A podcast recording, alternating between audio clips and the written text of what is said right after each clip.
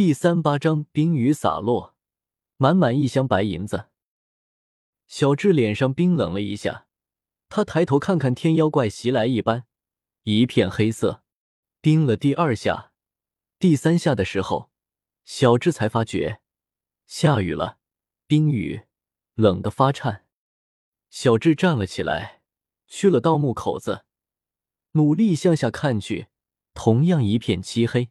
小智便心里不安起来，他想起传说的六十年代的故事，便毛骨悚然起来。自己从盗洞爬进去，想去看看其他人的情况，这么久了，怎么还没上来？走到青砖开口处，看到了明晃晃的手电光芒，全身才放松下来。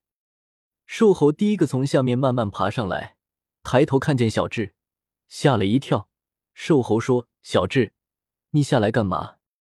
小智浑身瑟瑟，说：“我下来看看，这么久没上来，刚下来你就上来了。”四个人挨个爬出洞口，天空雨下大了，地上已经泥巴满地。不一会，所有人衣服和裤子弄得都是湿泥巴。松林紧紧的抱着木头箱子，四个人一起到戏台里去躲雨。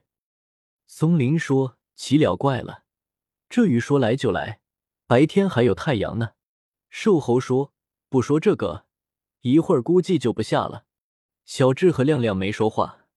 亮亮偷偷用手摸了一下外衣口袋，骨头人还是完整的。他便拿出香烟，给每个人发了一支。烟点燃，戏台里便像着了火。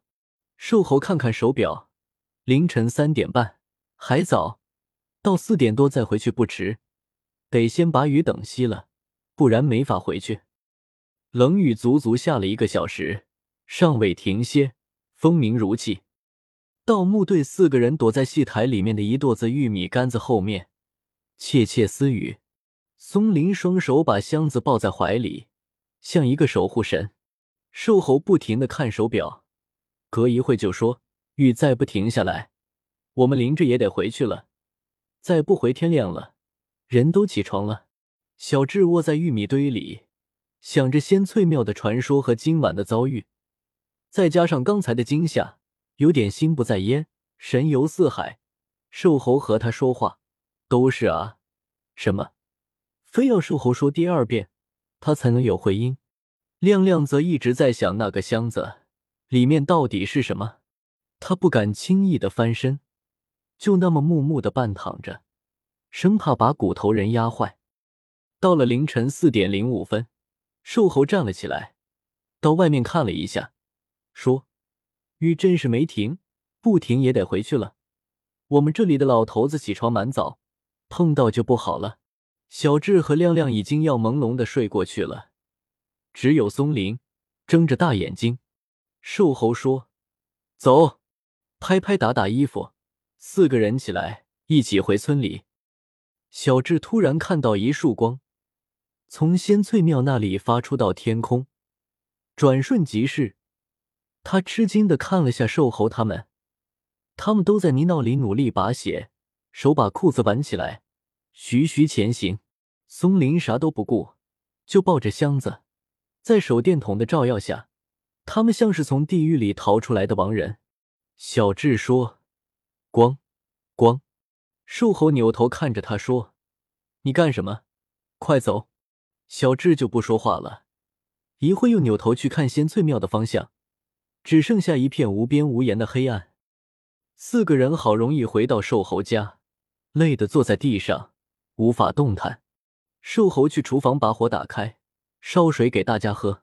喝完开水，大家精神一振，八只眼睛一起盯着那只木头箱子。瘦猴说：“我们一起打开，看看里面是什么。”松林小心翼翼用老虎钳子把木板夹碎，箱子一开，却是一箱银子，银子大小一致，排列整齐，但是些许粗糙，可见纯度不高。瘦猴掩饰不住的失望，用手一块一块往桌子上拿，边拿边数，数到第十八块，眉开眼笑，原来银子下面还有一些像字画的东西。众人也伸长了脖子，在黄色二十五瓦灯泡的照明下，影子勾勒的只剩一点。瘦猴把纸轻轻拿起，一看，心又凉了一截。只见纸上模糊可见“大清宝钞”四个大字，字的周围还有圆圈，中间有红印，还有足智千云云的字样。瘦猴说：“忙活了一晚上，搞了这个破玩意。”亮亮却觉得是个好东西。十分稀罕，端详了半天，说：“猴哥，值钱不？”瘦猴说：“值钱个屁！一箱子抵不上一串珠宝。”松林点上烟，说：“看来传说是真的呢。说徐老大把钱藏了，让翠姐花的，翠姐没花，留到现在也没什么用了。这在以前可是发财了。”瘦猴说。我想办法倒腾出去，完了给你们分钱。几个人便准备散场，出门影影绰绰，天色渐渐白了起来。松林、小智和亮亮走出瘦猴家里，小智突然说：“妈的，我的头好疼。”